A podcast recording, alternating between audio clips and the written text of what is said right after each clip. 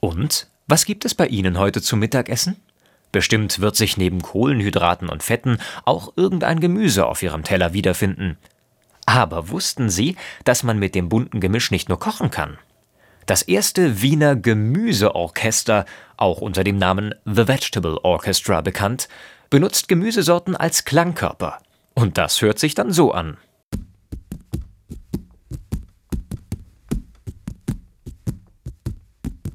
Es ist wie eine Komposition und eine Spezialität des Gemüseorchesters ist es, dass wir alle Sinne ansprechen wollen. Also es wird das Gehör, aber man kann auch schauen, wo was passiert wo. Das ist immer interessant zu sehen, welches Instrument macht welche Töne, weil so leicht zuordnenbar ist das ja nicht. Dann natürlich kommt mit der Zeit der Geruch dazu.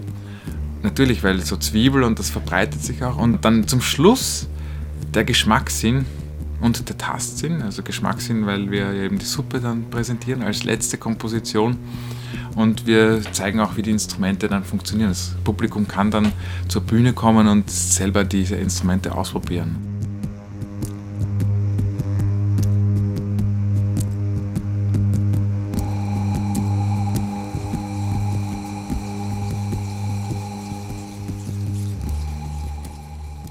Jedes Gemüse kann Teil dieses besonderen Orchesters werden, ob Pastinaken oder Karotten, die zur Flöte umfunktioniert werden, eine Paprika, die den Schalltrichter der Trompete nachahmen soll, oder ein Salatkopf, der die Geräusche einer Snare Drum imitiert.